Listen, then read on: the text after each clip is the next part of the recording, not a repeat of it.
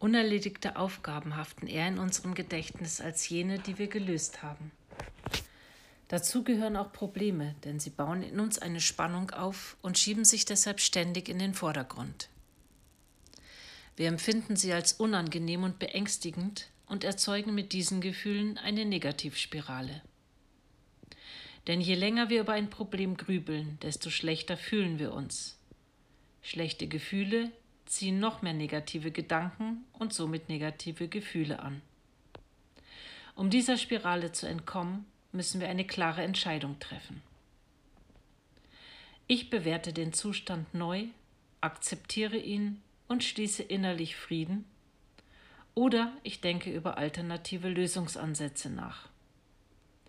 Dadurch komme ich aus der Opferhaltung heraus und erkenne, dass ich nicht ohnmächtig ausgeliefert bin. Dadurch gewinne ich positive Gefühle, welche positive Gedanken und wiederum positive Gefühle zur Folgen haben und die negative Spirale ist unterbrochen.